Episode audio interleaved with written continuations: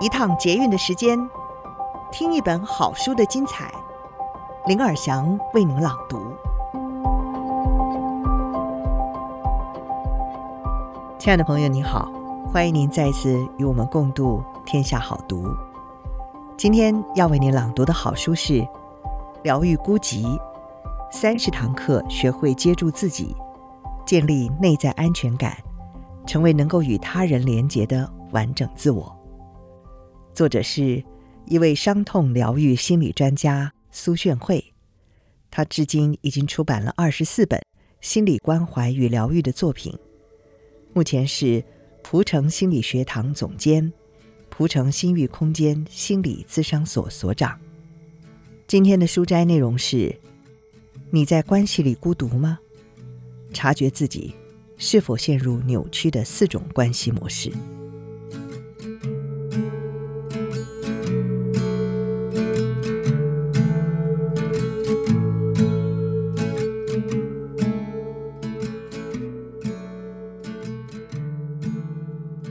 当我们还是小孩的时候，心理需求的发展必须透过外求。我们期待大人的回应，期待大人肯定，期待大人给予许多爱和归属的保证。如果我们获得回应及保证，内在的心理需求就会开始累积经验，反馈到我们对自己的观感，形成我们对自我的好概念。有非常多人。从小就处于心理需求被漠视的状况，生活不安稳，照顾者的情绪不稳定，以至于更不用说心理需求这回事了，根本在生活中彻底的被排除了心理关照。这样的人，为了生存，为了过日子，必须成为假性自我。所谓的假性自我，就是以为是自我。其实是掩藏真实的自己，扮演别人期待的样子，把真实的内在隐藏压抑，做一个配合环境、努力求和、害怕被拒绝及疏离的人，处处以环境中重要他人的想法为想法，感受为感受，尽力的听话，努力的付出，透过把角色扮演好，以获取他人的关注及肯定。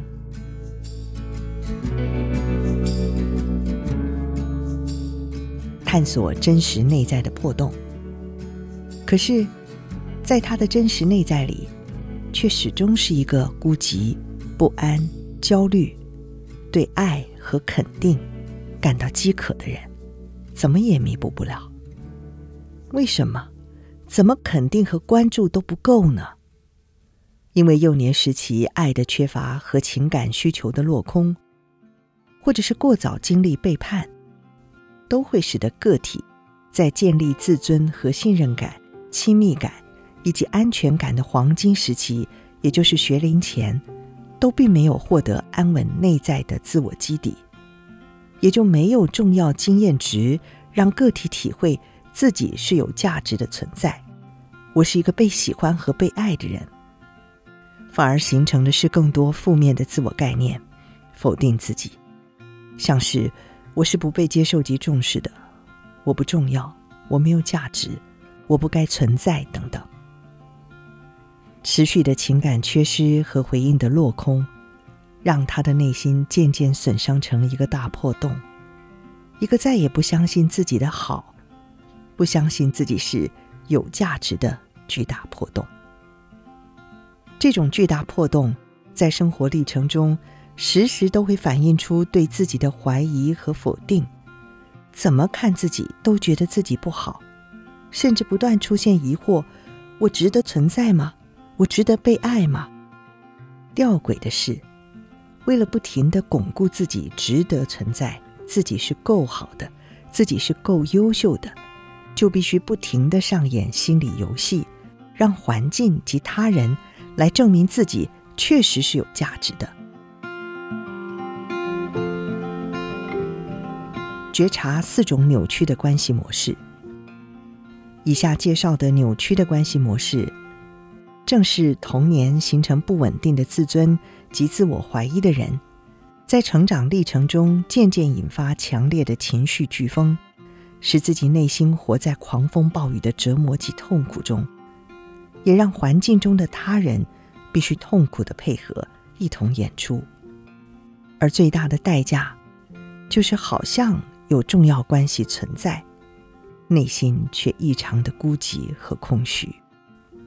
第一种扭曲的关系模式，不停的竞争及比较，因为内在没有办法肯定自己的价值，也没有办法认同自己够好，只好透过不断的比较和竞争，只要争赢了，把别人打输了，才能相信自己好像是不错的，有能力的。然而这一刻的优越感很快就会消失，于是就必须。再寻找下一个竞争对象，努力去赢过心中的对手，才能够提升自己内在的低落自尊及虚弱的价值感。玩这一类心理游戏的人，都难以和周围的人际关系真心交往，他人只是一个个假想敌的想象。第二种扭曲的关系模式，是永无止境的需要保证。内在自我价值感不稳定，也极度不喜爱自己的人，一旦进入比较亲近的关系，无论是何种形式的关系，伴侣也好，亲子也好，同侪或者是朋友，就会对关系形成一种不安全感。所谓的关系，就是情感上会牵扯到另外一个人，自己某些情感需求会倾向依赖另一个人的支持及安慰，越是产生依赖。就越恐惧对方的离开或消失，再加上本来对自己的厌恶和不喜欢，更容易投射在关系中的对象上，认定对方也是如此的厌恶自己以及不喜欢自己。于是，这些无法抑制的恐惧和慌乱，就需要不停地确认对方不会离开我，还是很重视我的，或者是一直都会爱我。然而，这些保证就像是空心的，怎么也不会被一个不相信自己值得被爱的人接收到，反而只是沦落到不停追问、不停要保证的轮回里。第三种扭曲的关系是害怕不被爱的恐惧。一个压根儿从内心就不喜爱自己的人，即使渴求爱、寻求爱的对象有正向回应，他的内心。也不会相信自己值得被爱，不被爱的恐惧，才是盘旋内心最纠缠自己的声音。当内在不断放送害怕自己不被爱的焦虑的时候，他便会难以自拔地陷落在不停地找证据证明对方不爱自己的行为或表情，而变得神经质，不停的起疑心。这种生怕不被爱的感受。根源自从小就体认自己是不被爱的小孩，孤寂和落寞感是那么凝重。于是，当产生了新关系，就会不自觉地启动过往的情感创伤，陷入在被遗弃的阴霾中，难以平复。第四种扭曲的关系是虚空的内在，虚假的自我。一个从小就觉得自己的存在没有价值。不受重视的人，为了要求得到环境的接受或生存的安稳，他必须试着去伪装自我，让自己的外在表现符合环境的要求，满足他人的期待，顺应他人的需求。即使内在有属于自己的感觉和观点，也必须要压抑及去除。当真实的自我被自己一点一滴的抹去，一点一滴的否定掉。他会慢慢成为一个空心的自我，不知道自己是谁，不知道自己的感觉和想法，更不知道自己想要什么或不要什么，对关于自己的事一无所知。于是，在成长过程的人际关系里，他只能跟从、顺服、配合，却不知道自己是一个实在的个体。对于自己人生的各种情况，也不知如何是好，频频地仰赖外在的指引和支配。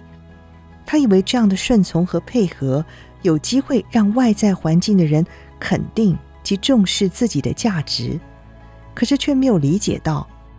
不停配合和失去自我自主能力的人，只会不断地接受他人滥用和指挥，是不会获得他人的尊重和关注的。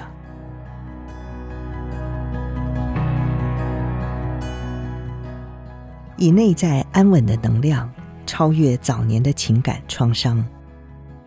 以上所说的这些负向循环的人际关系历程，正是来自内心有不稳定自尊、无法从心底肯定自己存在价值的早年创伤，引发成年后人际关系的蝴蝶效应。我们需要了解，没有人天生就懂得和另一个人好好相处、发展和建立真诚不带防卫的亲密关系，因此，我们都需要学习。就像健康的孤独，也是需要学习的。如果只想以自己的偏好和早年经验所形成的习惯，随性任意的和人相处，也可以说是用本能在直接反应，想如何就如何，一切就照大脑的回路自动化运作，那是没有办法和另一个人建立真实合意的关系的。说坦白点。你只是找一个人来配合你，或者是找一个人来配合他，而不是真正的建立两个人都真实存在的关系。当然，如果没有内在安稳极好的能量，人是难有足够的情绪成本去和另一个人互动。单单要理解别人的心思，又要能好好的表达自己，就让许多人觉得非常困难，也非常疲累。而我认为，之所以会那么累，是因为我们多数人都不认识自己，搞不懂自己，因此没有办法好好的、明确的表达自己来让对方理解，取而代之的只有大量的臆测和主观判断，以至于各种防卫的、扭曲的、暧昧的讯息在关系之间流窜，人和人之间没有办法对谈，也无法沟通。懂自己，认识自己，能够为自己的状态进行诚实的觉察，也能够为自己的对外沟通负起最大的沟通责任。就像是你是自己的外交官，不仅能了解邦国之间的礼仪，也能够做适当的外交沟通与合作，而不是动不动就产生误会，或者是一感到不悦或不满意，就兴起许多的争执和事端。唯有我们能够平定内部，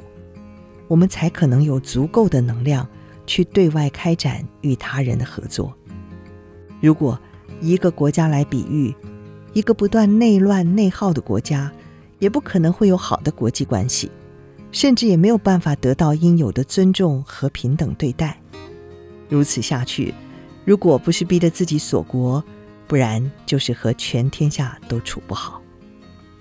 我们每一个个体就像是如此，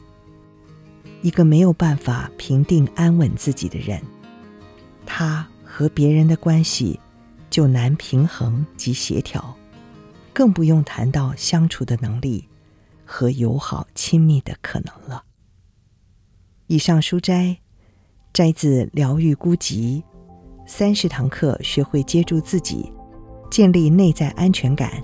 成为能与他人连结的完整自我，由天下杂志出版。